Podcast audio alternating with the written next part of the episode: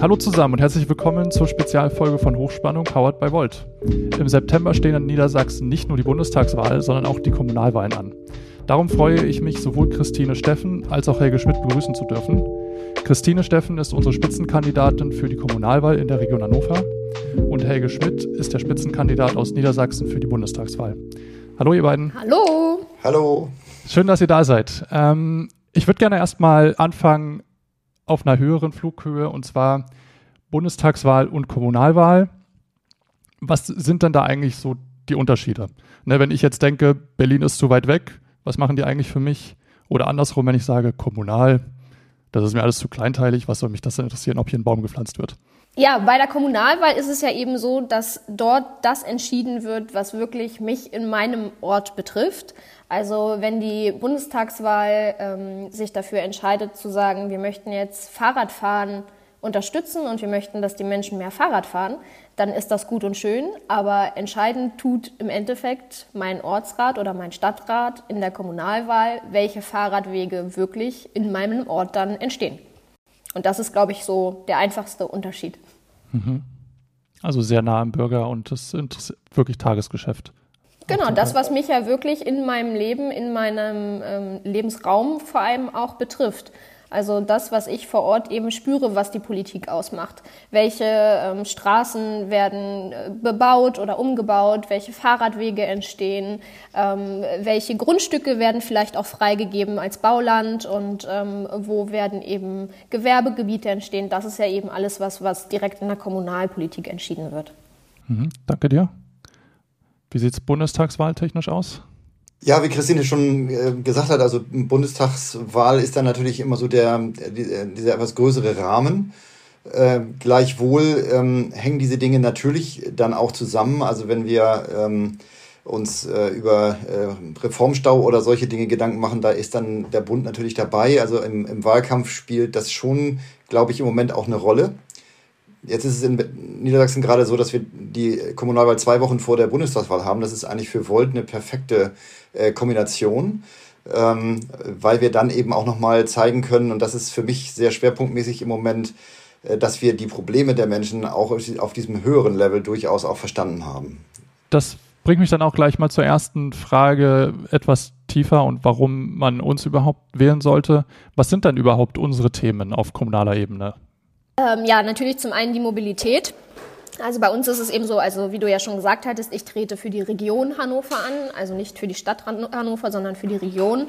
Und ähm, wir wollen uns hier vor allem auch einfach aussetzen, äh, dafür einsetzen, dass eben ähm, günstiger ÖPNV möglich ist, dass eben gerade lange Strecken aus der Region bis in die Stadt, dass das berücksichtigt wird und ich eben nicht für äh, eine Fahrzeit mit der S-Bahn, die zehn Minuten dauert, ähm, ja, ein halbes Vermögen zahlen muss, sondern dass es da eben die Möglichkeit zum Beispiel gibt, günstiger zu fahren und dann eben auch den Zugverkehr mehr zu nutzen und eben auch auszubauen, also auch an ähm, Stellen oder Orte, wo aktuell eben noch kein Zug- oder Bahnverkehr ist oder Busverkehr natürlich auch. Ähm, ja, und dann ein anderes großes Thema ist bei uns natürlich die Stadtplanung. Ähm, wie wollen wir in Zukunft wohnen? Ähm, und wie kann man eben auch gerade dieses Wohnen der Zukunft mit dem Klimawandel verbinden? Also wie kann man dafür sorgen, dass sozusagen äh, die Häuser, die A, gerade gebaut werden, möglichst umweltfreundlich sind und eben aber natürlich auch B, die vorhandenen Flächen ähm, begrünt werden oder eben mehr Wasserflächen geschaffen werden. Gibt es da irgendwie spannende Konzepte, die du ganz kurz vorstellen kannst in wenigen Sätzen? Weil gerade Wohnen wird, glaube ich, die Leute auch interessieren, gerade in Städten mit der, Ver in der Vergangenheit, wo darüber gesprochen wurde, Einfamilienhäuser in Hamburg zum Beispiel nicht mehr zuzulassen. Ja, ähm, also da gibt es natürlich einen Best-Practice-Ansatz, unsere berühmt-berüchtigten Best-Practice-Ansätze. ähm, und da ist natürlich Wien ein absolutes Vorbild, die einfach mit der städtischen Tochter Wiener Wohnen Immobilien ähm, quasi Immobilien erwirbt, die gerade schon vorhanden sind und diese dann eben auch zu günstigen Preisen vermietet, um dann halt ähm, einen städtischen Einfluss zu haben, auf den Mietspiegel, weil das ist zum Beispiel auch ein Thema hier in Hannover, dass die Mieten in der Stadt explodieren und ähm, sehr hoch sind, auch für Wohnflächen, die weder saniert noch renoviert sind. Ähm, und dann ist natürlich ein anderes Modell noch das Modell der Hub City. Das heißt, es ist quasi, dass mehr Subzentren geschaffen werden sollen, ähm, innerhalb derer dann die äh, Bürger und Bürgerinnen sozusagen alle Dienste mh, des Alltags und des Lebens zusammen haben. Also dass man sozusagen Arbeitsplatz, Freizeitangebote ähm, und eben auch Wohnangebote so vermischt, dass die bestehenden Gebäude ähm, optimal genutzt werden. Okay, also das heißt, für die ländlicheren Regionen, also den Speckgürtel, wird eher auf Mobilität gesetzt, dass die leicht, leichter auch in die Stadt zum Beispiel kommen. Und dann in der Stadt wird darauf geguckt, dass man den Platz, den man hat, besser nutzt. Genau, aber eben auch in der Region, ähm, und das ist auch so ein kleines persönliches Anliegen von mir, ähm, ist natürlich auch einfach ein Ziel, dass die vorhandenen Gebäude mehr genutzt werden. Ähm, das heißt natürlich, dass es auch darauf hinaus zielt, dass eben Bauernhäuser, die äh, große Flächen schon haben, dass diese eben genutzt werden und umgebaut werden und eben nicht nur dann von einer Person genutzt werden, sondern ähm, dann eben auch mehr Leute in diesen oder mehr Menschen in diesen vorhandenen Gebäuden wohnen können. Okay, danke dir.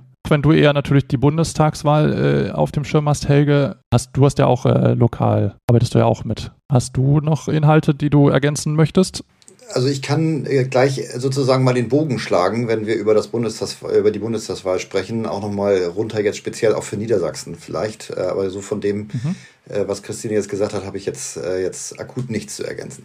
Dann können wir ja gleich mal zum Thema Bundestagswahl kommen. Ähm, was hast du denn da aus Perspektive Niedersachsen für Dinge auf dem Programm?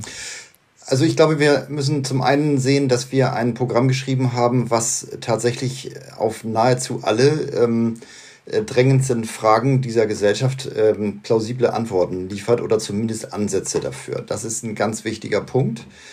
Ähm, Stichwort äh, soziale Mobilität, Stichwort äh, Bildung, Stichwort, wie bringen wir diese Gesellschaft wieder zusammen, um jetzt mal wirklich von, von ganz oben anzufangen sozusagen. Ähm, Herr Laschet sagt, das äh, Land ist in einem schlechten Zustand und äh, wenn man dann in das Programm guckt, dann steht da eben nichts dazu, was dann eigentlich äh, wirklich äh, praktisch dann folgen, daraus folgen soll. Das machen wir eben anders. Dann ähm, ist es aber so, wenn wir jetzt zum Beispiel nach Niedersachsen gucken, wir sind eine ländliche, äh, ländliche Region, wir sind ein Flächenland. Äh, wir haben hier wahnsinnig viel Landwirtschaft und wir haben eben Dinge in unserem Programm stehen zur Landwirtschaft, die wenn wir dann die Gelegenheit bekommen, äh, das dann tatsächlich mal zu erläutern, bei den Landwirten super gut ankommen. Also gerade jetzt im, im Unterschied zu den Grünen auch beispielsweise, äh, wo, dann, wo wir dann sehen, dass dieser pragmatische und äh, faktenbasierte Ansatz von Volt vollkommen zieht weil die Grünen eben, wenn man da ins Programm guckt, die kommen eben viel übers Ordnungsrecht dann und so weiter und so fort. Und wir äh, haben pragmatische Lösungen äh, im Programm stehen, wo sich die Landwirte abgeholt fühlen. Und das ist etwas, das ist für so ein Land wie Niedersachsen eigentlich grandios. Hast du da ein oder zwei Beispiele für uns?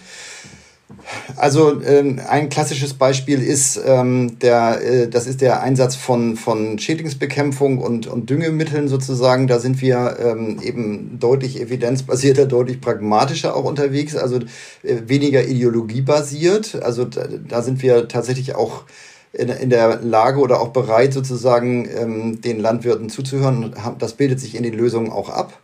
Ähm, und das zweite ist ähm, ein schönes Beispiel auch, was äh, hier ähm, auch andere Flächenländer betrifft, ist die, ist die Wolf-Thematik beispielsweise, äh, wo, wo einfach ähm, immer wieder sozusagen auch gesehen wird, dass äh, die, also die, dieser europäische Kontext dann einfach vernachlässigt wird. Und das ist wiederum gerade auch jetzt im Zusammenhang mit den Landwirten nochmal ein ganz wichtiger Punkt. Die sind ja alle super sauer äh, auf Europa, weil, das, äh, weil sie sich da einfach eben überhaupt nicht aufgehoben fühlen und ihnen da nicht zugehört wird.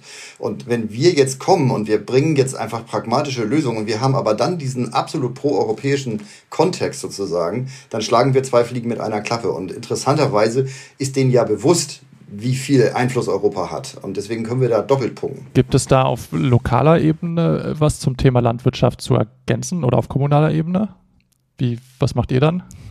ähm, ich glaube, ein ganz wichtiger Punkt ist einfach, dass die Politik derzeit im Bereich der Landwirtschaft hinterherhängt hinter dem Trend. Also ich sag mal, es ist, man merkt es zum Beispiel an ähm, diesem veganen, vegetarischen Thema extrem. Also viele Leute sind bereit, umzusteigen oder eben ähm, Bioqualität zu kaufen oder aus fairen Anbau und die Fördertöpfe, die die Landwirte aber bekommen, sind darauf noch gar nicht ausgelegt, sondern sind eben noch ausgelegt auf Massentierhaltung und auf möglichst viel, möglichst schnell.